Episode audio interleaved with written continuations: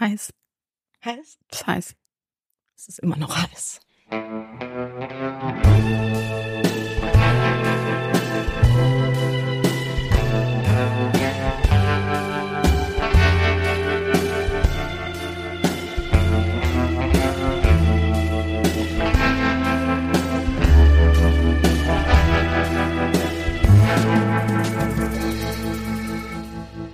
Hallo Melanie. Hallo.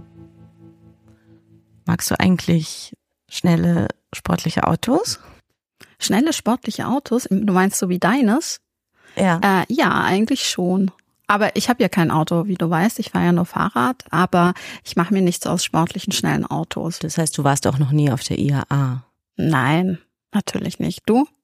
Ja, ich erinnere mich, als Kind war ich da manchmal oder als Jugendliche. Ich war aber eigentlich immer nur da, um meinen Vater zu sehen und nicht um irgendwelche Autos zu sehen. Aber in meiner Erinnerung war das immer richtig gigantisch und da gab es ja noch diese Zeit später, als ich frei für die Zeitung geschrieben habe, da ich erinnere mich noch, da hatten wir so eine, richtig so ein Netzwerk von Journalisten, die dann berichtet haben und die so zugeliefert haben, was ja gerade so passiert. Und wenn man sich vorstellt, was jetzt in München los ist, wie deprimierend da die Zustände sind, was berichtet wird, das ist alles so, ja, voller Demut und nicht mehr so bombastisch. Und ja, vielleicht ist es ja ganz gut so, aber ich hätte auf jeden Fall überhaupt keine Lust mehr, mir das anzuschauen. Nee, also ich, ich war tatsächlich nie dort und hatte auch nie Lust, es mir anzuschauen. Und ähm, Autos sagen mir wenig.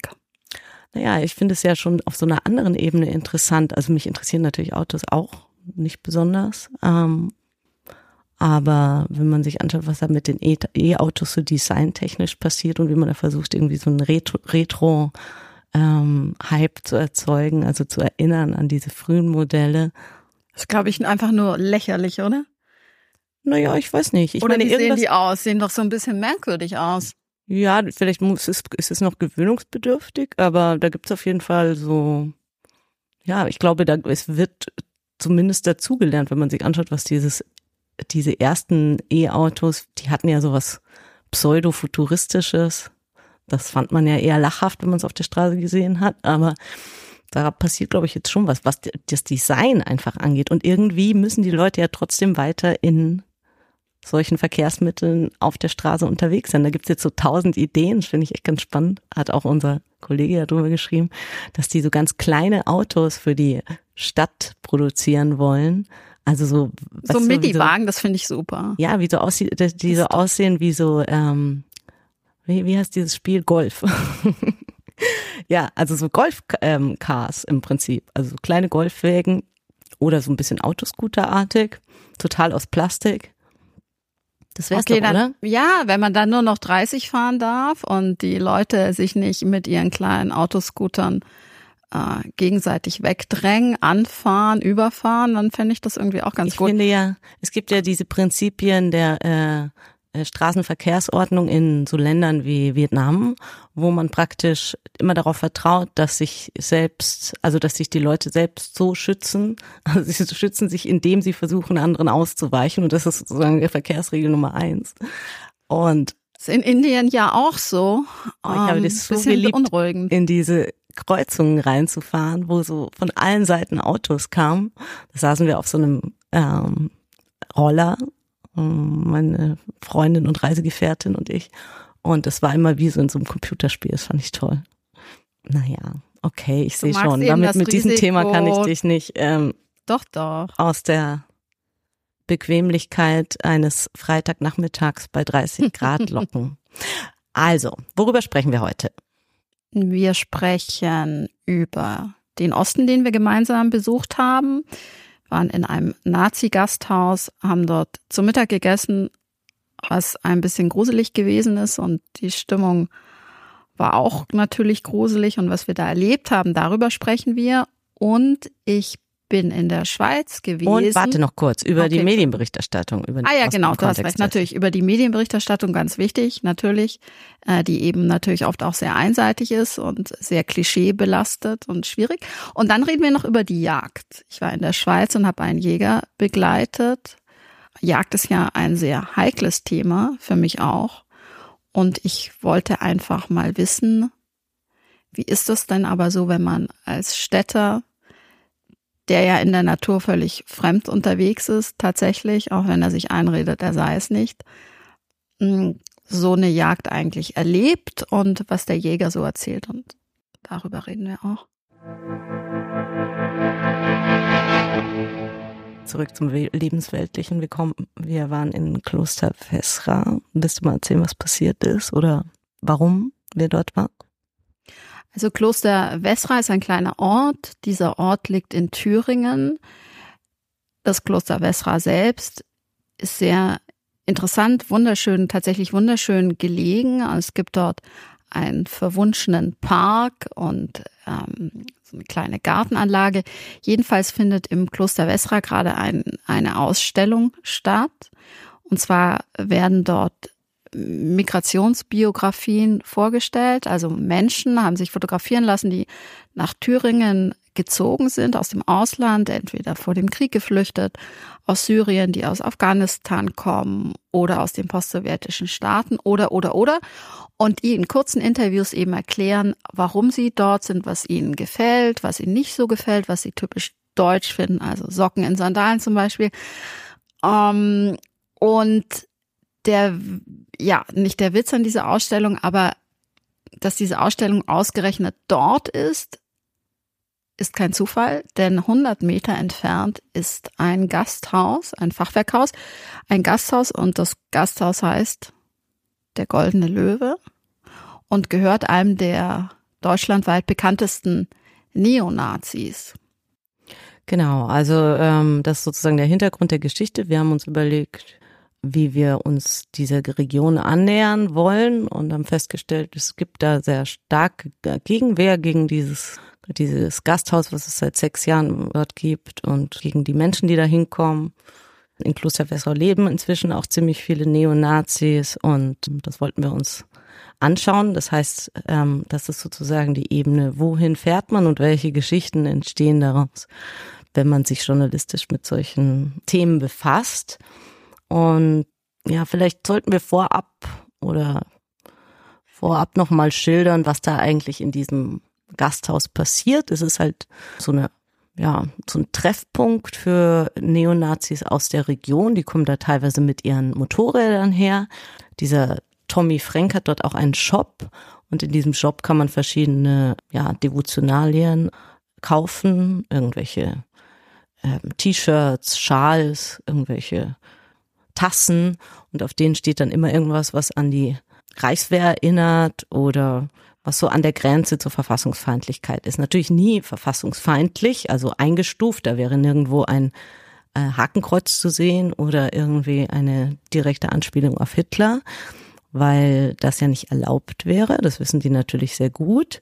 Und wenn sie am 20. April ein Schnitzel verkaufen für 8,88 Euro und das irgendwie Geburtstagsschnitzel nennen, oder ähm, dann ist es klar, was gemeint ist. Genau, dann reicht sozusagen die Anspielung. Und wir waren da drin. Und es war nicht so ganz ähm, angenehm, in diesen Raum zu kommen, weil man natürlich ja doch irgendwie auffällt als fremde Person und weil man nicht ganz körpertätowiert ist mit den Insignien dieser Welt und nicht schwarz-weiß gekleidet ist. Aber wir haben uns, glaube ich, so. Wir haben uns ganz gut geschlagen. Ganz gut geschlagen haben sogar was zu uns genommen und haben eben uns angeschaut, was kommen da für Leute hin, was haben die zu erzählen und ähm, ja, es war tatsächlich ziemlich gut besucht an so einem ganz normalen Wochentag.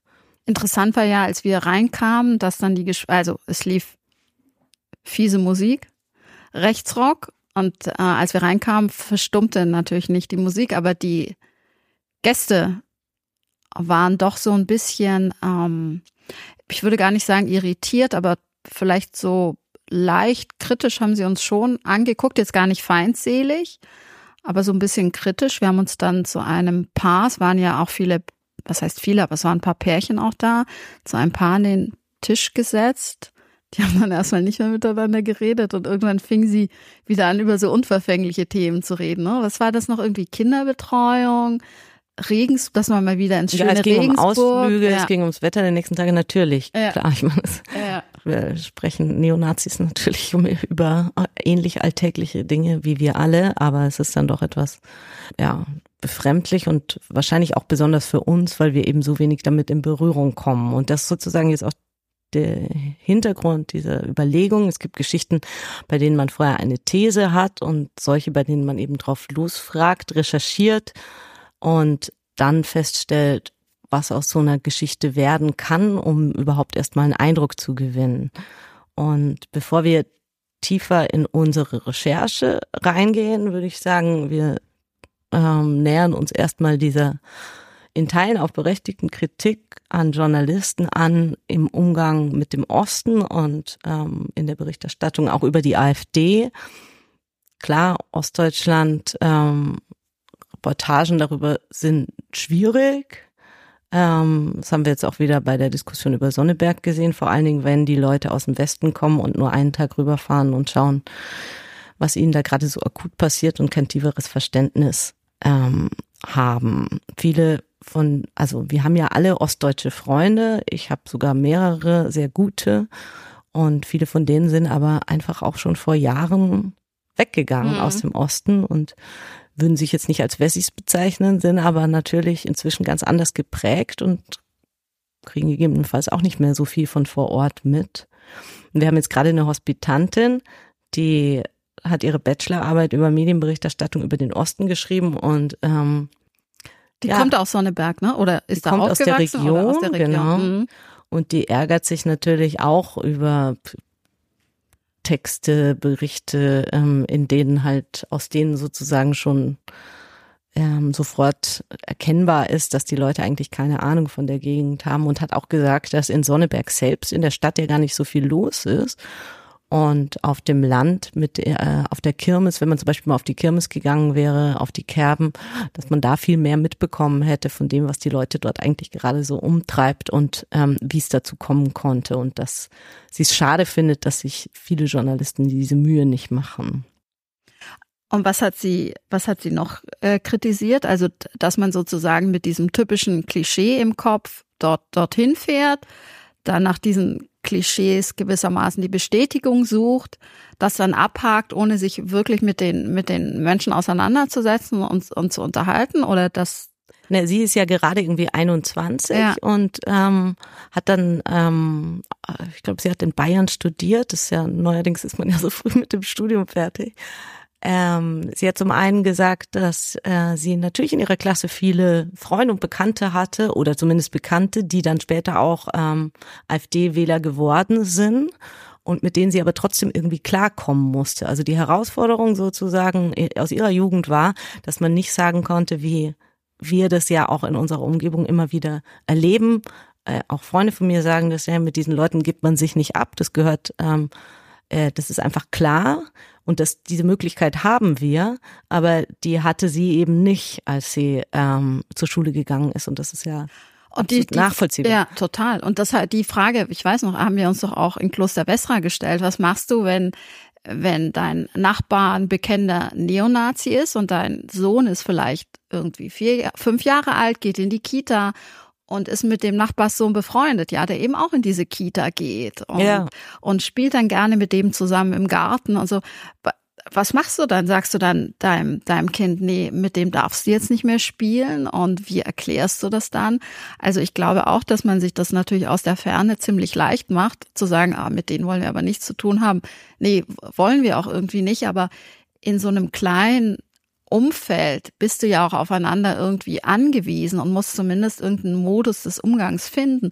Und das stelle ich mir schon ziemlich schwierig vor. Und ich glaube auch, dass, dass es dafür eben wenig Verständnis gibt, wie sich dann dieser Alltag gestaltet, ne, was die Hospitantin ja auch erzählt hat, dass sie eben im Grunde gar nicht so vor die, zwar die Wahl hat, ja, kann ich oder kann ich nicht, schmeiße ich raus, aber dann steht sie irgendwann eben ganz alleine da und so ein bisschen Anschluss möchte sie vielleicht Klar, und haben. Gerade so in der halt, kleineren Dorfgemeinschaft ja. ist man ja wirklich darauf angewiesen, als wenn man jetzt nicht in der Großstadt wohnt oder in der mittelgroßen Stadt, Ähm, und natürlich hat es ja auch ähm, fast schon so was leicht Bizarres, wenn man, wenn wir jetzt zusammensitzen und als zwei West Westdeutsche darüber reden. Aber ich finde, es kommt irgendwie schon auch, es geht auch darum, dass wir das irgendwie reflektieren, weil es ja für unsere journalistische Arbeit auch wichtig ist und dass man sich halt klar macht, manches, in manches kann man sich reinfühlen und in anderes eben nicht. Und es hilft natürlich, mit Leuten zu sprechen, die einem davon dann berichten. Ähm, aber so bis, also die, die Vorstellung, ähm, aufgewachsen zu sein in der Region, haben die ja auch, ähm, ich habe noch so ein paar Clips dabei von den ähm, beiden Jungs von ähm, vom Ostkinder-Podcast, die ja berichtet haben, wie sie sich teilweise eben ja, auf der Straße unsicher gefühlt haben. Und das sind ja so Erfahrungen, ich habe die halt nie gemacht mehr. Die Baseballschläger, genau. ja. Mhm. Und ja, und ich, nur um das abzuschließen mit der, ähm, mit unserer Hospitantin, die erzählte dann eben noch, sie sei nach Bayern gegangen als ähm, Studentin. Und da wurde sie dann auch mal bei einer Freundin eingeladen. Da gibt's ja teilweise noch so ein bisschen intimere Familienstrukturen und die Freundin wohnte noch zu Hause. Und dann war sie bei denen eben zum Essen eingeladen, bayerisches Mittagessen am Wochenende.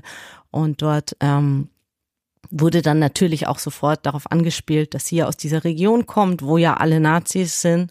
Und ähm, ja, sie hat es eigentlich so auf eine sehr sympathische Weise jetzt ohne ähm, große Empörung, aber auch vielleicht mit einer gewissen Irritation und Belustigung eben gesagt, dass sie das, dass ihr das immer wieder passiert ist und dass sie einfach nicht versteht, warum man diese Gespräche immer noch führen muss. Und das finde ich gerade, wenn man jetzt irgendwie Anfang 20 ist, in dieser Zeit eine total berechtigte ähm, Anklage oder berechtigtes Argument. Ja, absolut, weil man wird dann, glaube ich, einfach so mit einer bestimmten Gruppe in einen Topf gesteckt, zu der man aber gar nicht gehört, ohne dass nachgefragt wird. Und so, finde ich, verstärkt sich auch der, der Eindruck, dass die AfD ein Problem des Ostens ist, was ja gar nicht ist. Ja. Es ist ja genauso auch äh, im Westen steigen die Umfragewerte. In Baden-Württemberg steht sie auch ziemlich gut da. Und ähm, das vergisst man eben oft, weil natürlich meistens der Osten im Fokus ist und da dann mit dem Finger drauf gezeigt wird. Und wenn jemand natürlich aus dieser Region kommt, dann ähm, sind die Westdeutschen vielleicht etwas hin und wieder zu schnell mit ihrem Urteil. Mhm. Ich habe ja gerade schon die Ostkinder äh, angesprochen. Das sind Alex und Danny. Danny kenne ich auch und ich finde es sehr gut, was die machen, weil ähm, man sich da als Westdeutscher dann tatsächlich so ein bisschen reinfühlen kann. Also man versteht die Sozialisation besser. Es ist natürlich für alle verfügbar. Man hat diesen Podcast, wo man regelmäßig ähm, einfach auch Updates bekommt. Da geht's halt dann wirklich auch um, ja, so Aspekte wie, was haben die gelesen, welche Bilder haben die zu sehen bekommen, wie haben die mit Worten gespielt. Das ist total spannend. Vokabular und ja. so weiter zum Beispiel auch so diese ähm, Erkenntnis, damals war irgendwie rechts und links gleich. Wenn man in der Klasse saß, da war auf der einen Seite saß irgendwie der Neonazi, auf der anderen Seite mhm. saß der richtig Linke. Also diese Hufeisentheorie auch, die ähm, den halt schon in der Schule dann irgendwie auch ähm, ja ähm, so vermittelt wurde. Und ähm, auch die Frage, also ob das in einem stecken kann, ein Antirassist zu sein oder ob man zudem eben erst wird mit einer gewissen Zeit. Und Danny hat da eben auch beschrieben, dass es für ihn natürlich auch eine Rolle spielt, dass er sich dann als Homosexueller einfach in dieser Gegend nicht mehr wohlgefühlt mhm. hat und erkannt hat, dass er da auch disk massiv diskriminiert wird. Und die haben äh, kürzlich so ein, ähm, eine Folge gemacht zur Medienberichterstattung. Äh, und da wir jetzt auch über die Kritik an den Medien sprechen, spiele ich das mal kurz ein. Was ich ganz schön fand, ich habe ich hab die Statistik hab mal alle mal so durchgeblättert. Bin dann einer hängen geblieben, das war interessant, dass das Thema Ostdeutschland mit dem Wort Problem zusammen in den 90ern relativ wenig vorkam, dann in den 2000ern abgefallen ist und jetzt sogar die Nachwendezeit wieder überholt hat. Also man sieht so eine richtige Welle. Das, also Problem Ostdeutschland scheint wieder medial wichtiger zu sein als vorher. Und dafür gibt's ja auch gute Gründe. Ich meine, die AfD gibt's noch nicht so lange. Sie ist auch noch nicht so lange in unseren Parlamenten, aber es ist natürlich schon ein erschreckender Befund. Also es ist ein, finde ich, total interessanter Befund und man müsste jetzt halt genauer gucken, in welchem Kontext das Wortproblem dann auftaucht. Also ist es hauptsächlich mit AfD oder dann natürlich oder auch mit, weiß ich nicht, ähm, ländliche, also Aussterben von, von, von ländlichen Regionen, von, mit Migration oder so. Also in welchem Kontext kommt dieses Wortproblem vor? Aber so nimmt man das ja selbst gewissermaßen auch Äh, war, Sie wenn man meinen sich ja, glaube ich, dass es als Problem betrachtet wird. Genau, ne? ganz genau. grundsätzlich. Also nicht Genau. nur das Wort, sondern irgendwie Ja, im ja. Kontext vom Problem. Und das, ähm, also an anderer Stelle ähm, wird da auch diese MDR-Untersuchung ähm, zitiert, wonach eben die Worte abgehängt und Armut ähm, in der Berichterstattung über den Osten halt ähm, proportional ähm, mehr geworden sind. Das gibt ja diesen ähm, MDR-Monitor auch. Genau, das Der- ist das. Genau, der, der ja untersucht, wie fühlen sich die Leute dort und fühlen sie sich abgehängt oder fühlen sie sich in ihrer, in ihrer ostdeutschen Identität diskriminiert. Und offenbar ist es ja so, dass es auch in den, in den Jahren dieses Gefühl des Abgehängtseins sehr stark auch zugenommen hat, was auch daran liegt, dass ja vor allem in den ländlichen Regionen, also nicht so sehr bei den Menschen, die dann in den Städten leben, ähm, in Erfurt oder so, aber in den ländlichen Regionen ist es ja stark, stärker ausgeprägt, dieses, Gef dieses Gefühl, was natürlich damit zu tun hat, dass die Infrastruktur schlecht ist, dass es schlechte Verkehrsverbindungen gibt, ähm, keine Busse mehr fahren, kleine Geschäfte zu machen. Der Arzt um die Ecke, den gibt's auch nicht mehr. Das Krankenhaus hat geschlossen. Du musst also weite Wege auf dich nehmen, um überhaupt noch irgendwie ja zum Supermarkt zu kommen, was einzukaufen. Ganz zu schweigen von und dass du äh, kulturell irgendwas erlebst oder dass du mal in einen Café gehst oder mal ein Eis isst und so. Und ich glaube, das hat eben auch, wenn diese Form der Möglichkeit, sich zu treffen und sich zu begegnen, immer weiter Hm. abnimmt, hat es irgendwie, glaube ich schon, dass dieses Gefühl von abgehängt sein ja auch fast so auf der Hand liegt, was ja dann auch jetzt gar nicht so weit wirtschaftlich, jetzt zum Beispiel Thüringen, denen geht's ja wirtschaftlich auch ganz, also geht's ja gut. Naja, oft heißt es ja auch, wir haben sozusagen das, was die dort in Berlin machen, hat nichts mit uns zu tun. Mhm. Und dieses Gefühl gibt's ja in Westdeutschland auch. Ja. Also das ist ja, Ja, ja. durchaus, gerade wenn man auf die ländlichen, ich bin ja jetzt auch ähm, äh, auf dem Land in den letzten Tagen auf einer Recherche gewesen, da haben die Leute auch, sagen die auch solche Sachen, weil das natürlich das, was die beschäftigt, dass da, was jetzt, ob es ein neues Feuerwehrauto gibt und so, ähm, oder ob die letzte Kneipe im Ort zumacht, weil da die, ähm, die Kneipenbesitzer einfach so alt geworden sind und es kommt niemand Junges mehr nach, dass das halt in der Bundespolitik natürlich nur sehr begrenzt eine Rolle spielt oder einfach die Aspekte, die wir täglich verhandeln in, äh, aus, und aus dem entnehmen, was wir ähm, in der Berliner Politik eben so mitbekommen, dass die ähm, einfach schwer zu auf, auf diese ländlichen, alltäglichen Probleme irgendwie zu, ähm, ja, zu übertragen sind. Ja, es, es wirkt ja auch natürlich mit diesen ganzen Konflikten und Streitereien und Großkrisen und Kleinkrisen zunehmend erratisch. Klar, und dann, womit wir dann irgendwie auch schon bei der Frage werden, wie, wie wird man zum Neonazi? Also das ist ja schon auch echt nochmal, das eine ist natürlich, ähm, man wählt vielleicht mal die AfD, weil man vielleicht auch feststellt, alle anderen Parteien, also es gibt ja immer dieses Bündnis gegen rechts und so, also es gibt dann so einen Zusammenschluss, man ist mit irgendwas unzufrieden, stellt fest, es gibt die AfD, die andere Alternative ist eben ein, also dieses Bündnis sozusagen, also die Gemeinschaft der anderen Parteien. Und man entscheidet sich dann ist nicht aus Protest, ist ja oft die Rede davon, dass es keine Protestwähler sind, ähm, aber entscheidet sich dann eben aus Frustration über die Lage in der Gegenwart dafür, ja, für, ähm, die AfD zu wählen. Und dann, äh, ich meine, ob man jetzt Neonazi wird, hängt sicherlich auch davon ab, mit welchen Menschen man in Kontakt ähm, kommt auf diesen, in diesen Orten. Und bei Tommy Frank haben wir ja schon festgestellt, der ist halt in diese Gegend gekommen. Er ist ähm, eloquent, der gibt sich als normaler, bürgernaher Typ. Ähm, der eine Gaststätte hat, in der die Leute angeblich alle willkommen sind, was wir natürlich, wo wir auch schon festgestellt haben, das, das stimmt nicht in, oder stimmt nur in Teilen. Neonazi zu werden, ähm, da spielt der eigene moralische Kompass schon auch eine Rolle und nicht nur, glaube ich, die Leute, die man, man ist ja nicht gefangen in einer bestimmten Umgebung und es gibt ja in dem Ort, glaube ich, dann eben auch viele natürlich, die na, es gibt die einen, die gehen da halt hin und die anderen, die gehen da nicht hin. Und ich glaube schon, dass irgendwann der Punkt kommt, ähm, und ich habe äh, da tatsächlich äh, überhaupt kein Verständnis äh, dafür. Also Ja, niemand von uns hat Verständnis Ja, dafür, wie- aber wie die man da- Frage ist ja trotzdem interessant. ich glaube, dass, dass es irgendwie so komplex ist und dann auch so viel mit, mit Erziehung, mit Aufwachsen, mit Frustrationserlebnissen zu tun hat. Und ich finde, diese Menschenverachtung, die spürt man halt schon, wenn man in dieses Gasthaus geht, oder? Also. Ja, genau. Also, aber ich glaube, es hat viel mit damit zu tun. Da kommt dann einer, der sozusagen das Gefühl vermittelt, er interessiert sich wirklich für einen. Ja, ja, das, ja, dass er dann Freund, das absolut. Und der das, Aspekt, der die Leute, also was man sozusagen immer als Alleinstellungsmerkmal für sich verbuchen kann, wenn man in so einer Region lebt, ist halt Deutscher zu sein. Das heißt, das Deutschsein an sich wird durch diese ähm, Ideologie einfach nochmal so herausgehoben, dass es was Besonderes ist, dass man sich besonders fühlt, während man sich in allen anderen Lebensbereichen ähm, auch aufgrund der sich massiv verändernden Welt um uns herum nicht mehr so besonders fühlt oder vielleicht auch nicht mehr gehört. Und er wollte ja auch, hat ja auch versucht, es hat da nicht geklappt, Bürgermeister zu werden, ne? Ja, der hat sogar, ich meine, über 30 Prozent bekommen. Hat gar nicht schlecht abgeschnitten, ne? Ja, ja, das ist total interessant. Natürlich, er hat den Menschen dann auch das Gefühl vermittelt von Wichtigkeit, ne? Von Ernst nehmen, Wichtigkeit, zuhören, ähm, Probleme verstehen.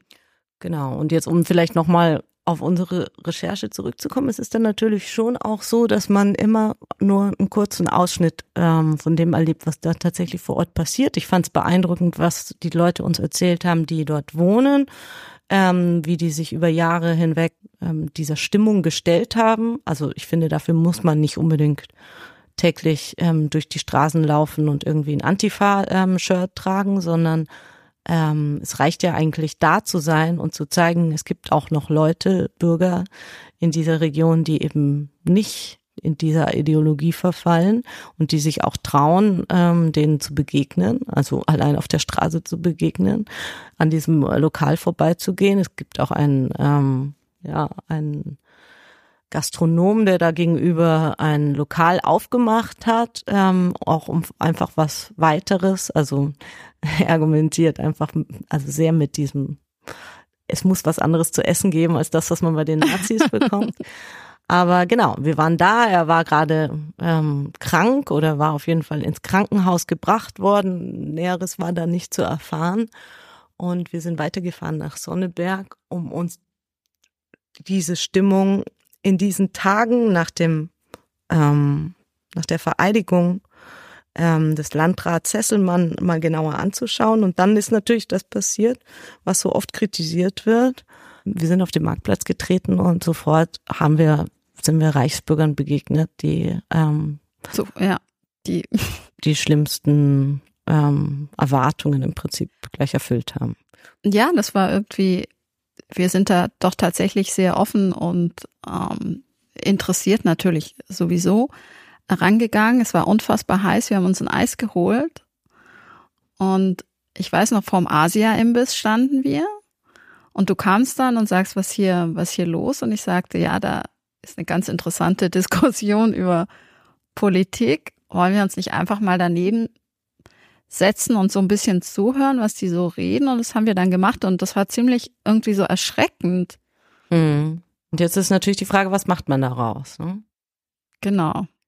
Also was macht man aus diesen Erfahrungen? Wie geht man damit um? Wie führt man eine Recherche weiter? Ist es überhaupt berechtigt, eine Recherche zu machen in einem, in einer Region, die man so nicht so besonders gut kennt?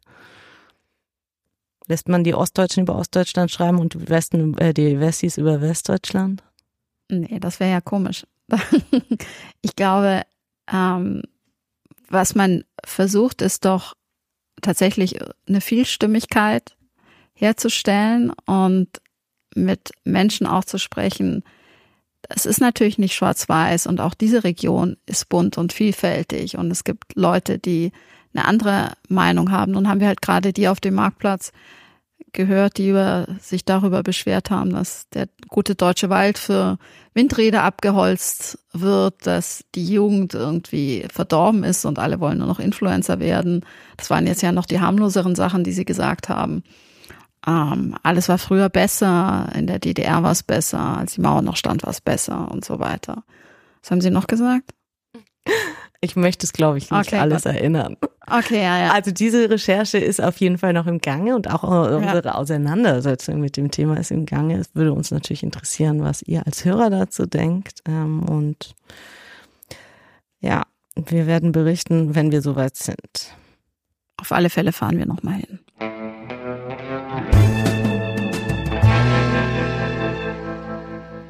Warum warst du auf der Jagd, Melanie? Ich war auf der Jagd, weil im Reiseteil der FAZ machen wir ja gerade eine Serie, die heißt das Mein erstes Mal. Die einen gehen golfen, die anderen fliegen mit dem Segelflugzeug. Und ich wollte in eine wirklich fremde Welt eintauchen, nicht weil ich ein ähm, Jagdfan bin oder ein Waffennarre oder meine Großeltern gejagt haben oder meine Eltern jagen. Ich hatte noch nie eine Waffe in der Hand. Ich war noch nie auf der Jagd. Ähm, ich kenne auch privat gar keine Jäger. Und, ich Und was bin, hat dich dann daran so interessiert? diese Fremdheit, also in eine völlig, mir völlig fremde Welt einzutauchen und über die etwas zu erzählen, fand ich einfach spannend. Und da ich ja ein großer Fan des Gebirges bin, habe ich mir einen Jäger, beziehungsweise durfte ich einen Jäger in der Schweiz begleiten, in Engelberg, wo es wirklich wunder, wunder, wunderschön ist. Wo ist das? Was ist da in der Nähe? Na, es ist eine Stunde von Luzern entfernt. Das ist im Kanton Obwalden. Und ähm, es liegt am Ende eines Tals und es ist wirklich, wirklich traumhaft, traumhaft schön. Kleiner, netter Ort, sehr idyllisch. Und es war aber zunächst nicht ganz einfach, ähm, einen Jäger zu finden, der dich mitnimmt, ne? Also Genau, natürlich sind die, sind die Jäger so ein bisschen, nicht ein bisschen, sie sind natürlich kritisch, weil über die Jagd und über Jäger natürlich oft sehr kritisch berichtet wird und ähm, viele dann sicherlich auch zu Recht Angst haben, dass sie in falsches Licht gerückt werden. Das ist irgendwie wie bei der Recherche. Es ist ja bei allen kontroversen Themen, glaube ich, so, dass man damit so einer besonderen Sensibilität vorgehen muss und auf die Jagd trifft es eben, eben auch zu.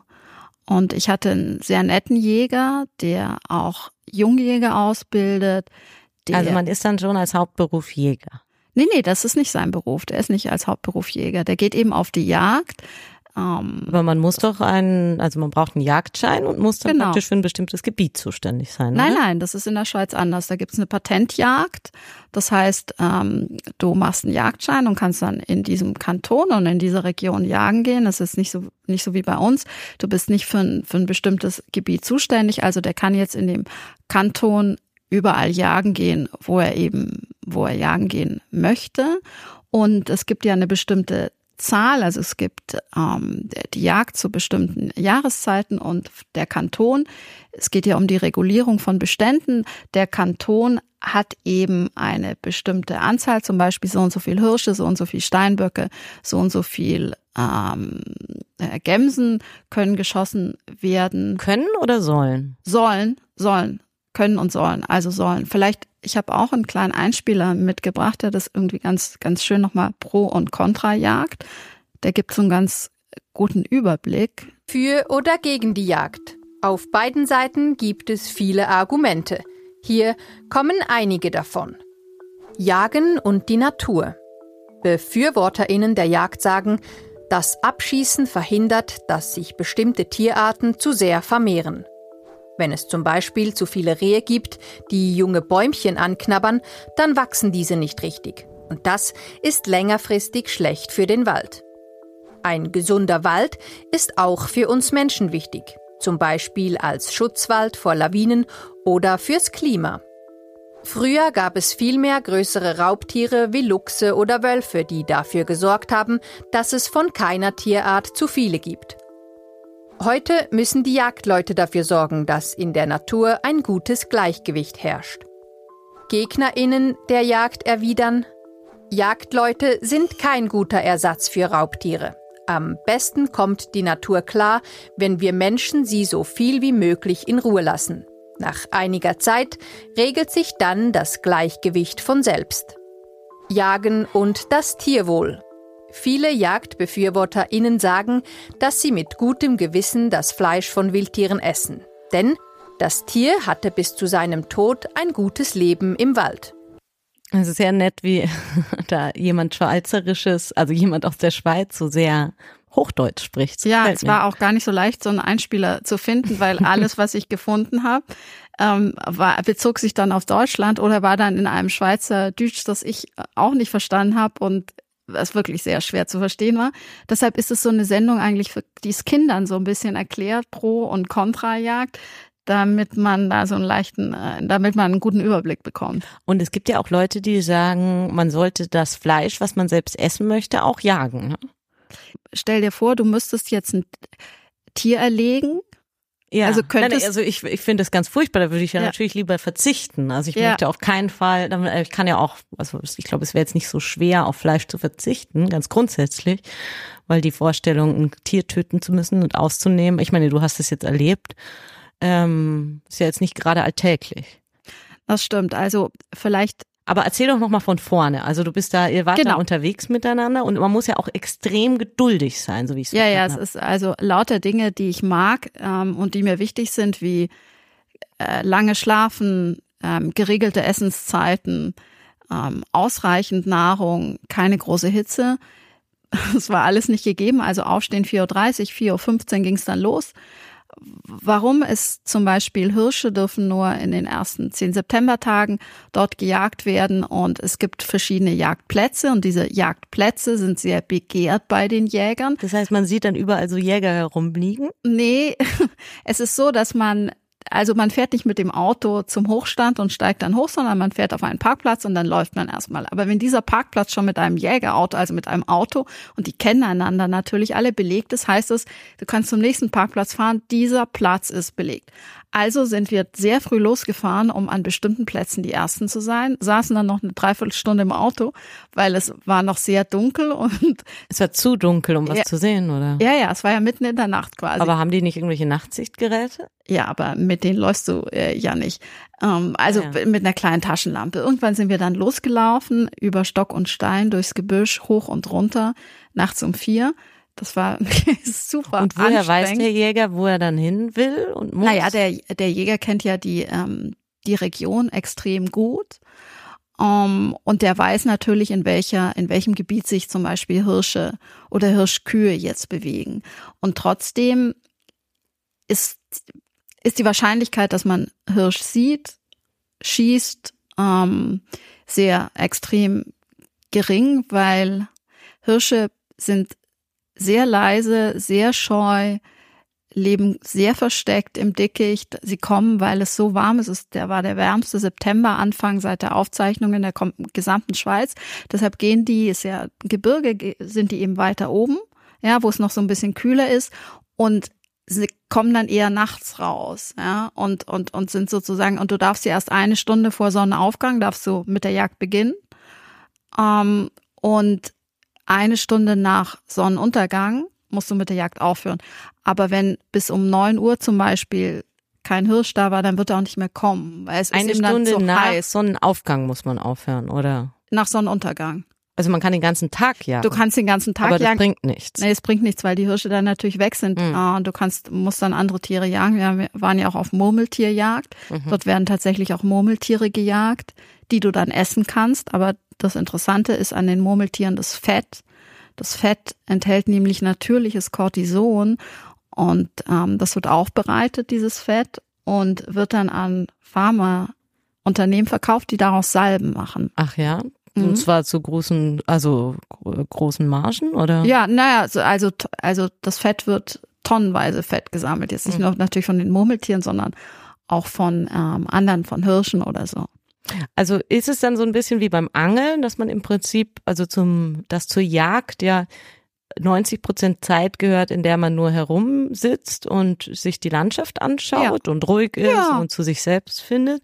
Und dann Genau. eben kurzer Moment, wo man die Möglichkeit hat, ein Tier zu schießen. Genau, so ist es. Ähm, wir haben kein ähm, Tier geschossen, worüber ich Warst äh, du froh? ja, worüber ich ganz ähm, froh war. Natürlich, weil ich auch gar nicht wusste, wie ich reagiert hätte, wenn da so ein toter, das sind einfach ja auch wunderschöne Tiere und riesengroß und so ein toter Hirsch, der dann ausgenommen wird, aufgeschnitten wird, dann muss er ja erstmal auch vom Berg nach unten gebracht werden. Das ist ja alles auch rein organisatorisch und Kraft Da hat der Jäger dann Unterstützung. Ja, der muss dann jemanden anrufen, dann ähm, wird teilweise mit Seilwinden gearbeitet, der hat dann Unterstützung. Also ich war nicht froh, auch Murmeltiere sind ja irgendwie so ganz niedliche Tiere. Ich habe allerdings ein totes Murmeltier auch gesehen, das gerade ausgenommen, beziehungsweise ja, das Fett getrennt wurde vom Fleisch. Das hat nämlich der Vater von dem Jäger, der ist 91 Jahre alt, wahrscheinlich einer der ältesten Jäger in der Schweiz. Der hat ein Murmeltier tatsächlich geschossen und mit dem habe ich auch gesprochen. Der geht seit 55 Jahren auf die Jagd und es gibt das, also die größte Kritik an Jägern ist ja die, dass, dass Jäger ballern gehen, ja, dass sie irgendwie auch großen Spaß dann haben, Tiere abzuschließen, also Machtgefühle und so. Ja, und dass sie sich herausnehmen zu entscheiden über Leben und Tod von Wesen, die ja ihre, also Freiheit, äh, ihre Berechtigung an, an diese Genau, aber das ist in der Massentierhaltung ja jetzt ja, auch klar. nicht, ist jetzt ja auch nicht anders, nur noch viel schlimmer und zugespitzter. Und es gibt ja eine, also es gibt ja eine Vorgabe vom Kanton, wie viel geschossen werden muss. Ähm, und ich finde eben interessant, wie der Jäger und, äh, ganz kurz, aber was passiert, wenn nicht genug geschossen wird? Es dann gibt es ja eine Nachjagd. Okay. Es gibt immer genug Jäger. Es gibt genug Jäger, weil mhm. es gibt auch sehr viele Nachwuchsjäger, die wollen alle, also mhm. es, äh, Okay, also es ist jetzt gerade kein aussterbendes Hobby nee, oder. Nee, ich würde es, es ist ja auch für die Leute kein Hobby, es ist eher sozusagen, es ist so eine Mischung zwischen Passion, ähm, auch Naturschutz auf eine, also ne, so wird es dann interpretiert, obwohl natürlich Biologen dann wiederum was anderes sagen. Ähm, aber so tief, äh, ich bin ja keine Biologin, ich kann das nicht, nicht beurteilen, ob sich die Bestände dann tatsächlich selbst regulieren und wie das in einer sowieso zugerichteten Natur wie die Schweiz, wie unsere Natur, ist ja keine Natur im Sinne von Natur, sondern ist ja eine künstlich, künstliche äh, Natur schon. Jedenfalls, das Interessante ist, es gibt Jäger, die natürlich eine gewisse Ehrfurcht und eine große Ehrfurcht vor Tieren haben und Tiere dann auch nur schießen, wenn sie auf eine bestimmte also es muss ja viel stimmen. Du ja, ich finde, das sollte Voraussetzung sein. Im Prinzip bei ist der auch, Entscheidung, ob jemand genau. Jäger werden darf, sollte diese Ehrfurcht auch mit abgefragt werden. Absolut, wird es ja auch. psychologischen Prüfung. Es wird, also es wird natürlich ähm, Respekt. Genau. Und ich glaube aber, dass natürlich es wie in allen Berufsgruppen auch unter den Jägern halt Leute gibt, die dann mit Ehrfurcht vielleicht weniger am Hut haben und andere, die damit mehr am Hut haben. Und ich fand interessant, die Frau von dem, von dem Jäger zum Beispiel, die hat an zwei Tagen, als ich da war, einen Hirsch gesehen und hat ihn an beiden Tagen nicht geschossen. Warum hat sie ihn nicht geschossen? Einmal hatte sie was gegessen und war irgendwie nicht richtig bereit und und dann in dem Moment war er schon halb weg und dann hätte sie nicht gut getroffen. Also der Hirsch stand da nicht mehr gut. Sie hätte ihn dann nur angeschossen und das wäre ja schrecklich gewesen. Und am zweiten Tag stand er eben auch nicht so gut und war sie dann auch nicht bereit, weil die Distanz hat vielleicht nicht gestimmt, der, der Winkel hat nicht gestimmt und also man möchte dem Tier dann zumindest einen schnellen Tod. Genau, schaffen. genau, einen schnellen Tod als wir dann, es gibt dort ein Gasthaus, in diesem Gasthaus ist eine große Kühlkammer, in dieser Kühlkammer werden dann von anderen Jägern erschossene Tiere angeliefert. Und ich habe auch noch keinen toten Hirsch gesehen. Und mich hat das schon, natürlich, man hat mich das auch traurig gemacht, dieses Tier da liegen zu sehen und sich vorzustellen, was hat es für ein Leben? Und andererseits ist es natürlich auch verlogen, weil ich esse ganz wenig Fleisch tatsächlich, aber natürlich esse ich auch mal Fleisch. Und ähm, deshalb ist es sozusagen, glaube ich, so als Städter auch, sich darüber will ich nicht urteilen. Mm, ne? Natürlich, ja. Will ich nicht Aber darüber würdest urteilen. du sagen, es beeinflusst dann dein Verhalten oder hat es in den Tagen danach beeinflusst, was du isst? Ja, natürlich. Also ich, ich, was ich nicht mehr essen werde, sicherlich ist Hirsch.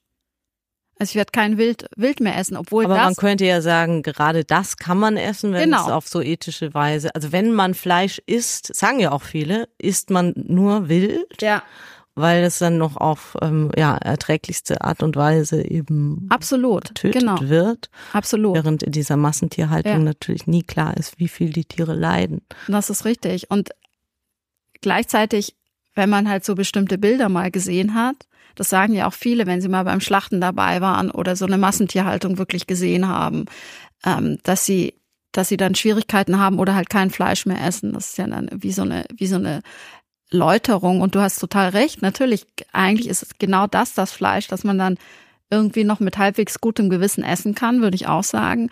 Und trotzdem sind eben diese Bilder von dem Hirsch, dem dann natürlich der Kopf abgetrennt wurde und so, ähm, nicht so nicht so schön und ich glaube, dass ich die auch nicht so schnell jetzt wieder vergessen werde. Und wenn mir jetzt ein Hirschgulasch serviert worden wäre, dann ähm, hätte ich, glaube ich, da Probleme. Und ich fand es interessant, ich habe es einem Kollegen heute erzählt und er sagte ernsthaft, oh, jetzt habe ich richtig Lust auf ein Hirschgulasch. und ich sagte, wie bitte? Ich habe überhaupt gar keine Lust mehr. Ja, das kann man nur sagen, wenn man die Bilder nicht im Kopf genau. hat. Ne? Ja. Und das wird aber eine Reisegeschichte. Wie muss man sich das vorstellen, wenn so ein Thema, was ja schon auch viele verschiedene Ebenen hat und irgendwie auch ein ethisches Thema ist, wenn es in so einer Reisegeschichte ähm, verhandelt wird? Naja, ist ja keine klassische Reisegeschichte, sondern tatsächlich diese Serie hat ja den, die Idee, dass man selber etwas erlebt, erfährt, was man noch nicht erfahren hat, was einen vielleicht besonders interessiert, auch auf eine bestimmte Weise herausfordert und dann darüber schreibt. Und Einerseits sind dann die eigenen Erfahrungen ähm, wichtig in dem Zusammenhang, obwohl ich auf Ich-Geschichten nicht so stehe. Aber das ist, diese Serie ist im Grunde so angelegt. Und andererseits habe ich ja, war ich ja viel Zeit habe ich mit dem Jäger verbracht und habe sehr viel, wir haben sehr viel miteinander gesprochen, jetzt nicht auf dem Hochsitz, aber in all den anderen Stunden, in denen wir viel gewandert sind, Berge hoch, Berge runter. Aber im Hochsitz wart ihr auch.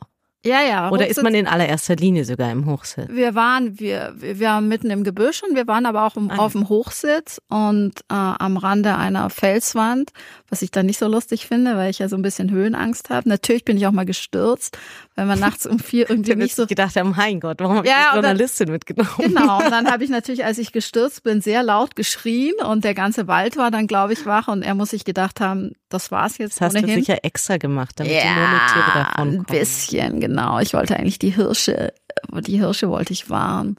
Die Murmeltiere natürlich auch. Die sind ja besonders niedlich. Außerdem sagen die ähm, Schweizer ja dann Munk zum, zum männlichen Murmeltier und zu den kleinen Munk? sagen sie Munkeli. Oh. Und das klingt immer alles so unfassbar niedlich. Und der Vater von dem Jäger hat mir dann auch so eine, als er dieses süße Murmeltier eben bearbeitete, hat mir so eine, ja, wie gesagt, so ein Füßchen, so ein Murmeltierfüßchen hingehalten und sagte, niedlich, oder? Und ich dachte, ja, es wäre, ist total creepy. ja, es ist creepy. Ich dachte, es wäre niedlich, wenn da jetzt noch ein lebender Körper dran hinge. Und ähm, ich glaube aber, es ist tatsächlich ähm, auch mal gut und wichtig, sowas äh, zu sehen, um das besser zu verstehen. Und wie gesagt, es ist äh, noch deutlich besser als die Massentierhaltung, natürlich. Ja, Also, klar. spannend. Okay, danke für den Bericht. Dann können wir vielleicht noch ankündigen, was wir nächstes Mal machen? Oder haben wir noch was, was wir abschließend loswerden wollen? Hm, was machen wir? Wissen wir schon, was wir nächstes Mal machen? Also ich würde gerne von dir mehr über Bücher hören, weil du ja in der Buchpreisjury bist und nächstes, äh, nächster Monat ist ja der Buchmessenmonat und du machst eine Recherche zu, zur Frage, wie schreibt man einen Bestseller, oder? Genau. Ja, Okay. das verraten wir dann, das Bestseller-Rezept. Sehr gut, da bin ich gespannt drauf und ich würde gerne etwas erzählen, weil ich ja jetzt auch an der Grenze recherchiert habe zwischen Hessen und Bayern vor der Wahl. Also wir sollten unbedingt vor der Wahl aufnehmen, wie Wann die ist die Menschen da gerade genau? so ticken. Am 8. Oktober. Und mein Bruder ist, äh, hat sich als Landratskandidat aufstellen lassen. Den habe ich auch mal begleitet bzw. besucht bei einer dieser Veranstaltungen und habe mich ansonsten aber mit dem Thema befasst, was unterscheidet eigentlich diese beiden Bundesländer und wie ist es, wenn man da an der Grenze wohnt? Ist man da typisch Bayer, typisch Hesse und wünscht man sich da nicht irgendwie manchmal so ein paar Meter weiter auf die andere Seite des Flusses oder so bei bestimmten politischen Entscheidungen oder wenn gerade wieder über Herrn Aiwanger diskutiert wird. Oder man einen besonders guten Schweinebraten essen möchte. Ja, auch das. Oder sehr guten Apfelwein trinken möchte. Naja, Gut. okay, wir freuen uns weiterhin über Anmerkungen, ähm, Kritik und ähm, ja, hören uns nächsten Monat, Anfang nächsten Monat. Ciao. Ciao.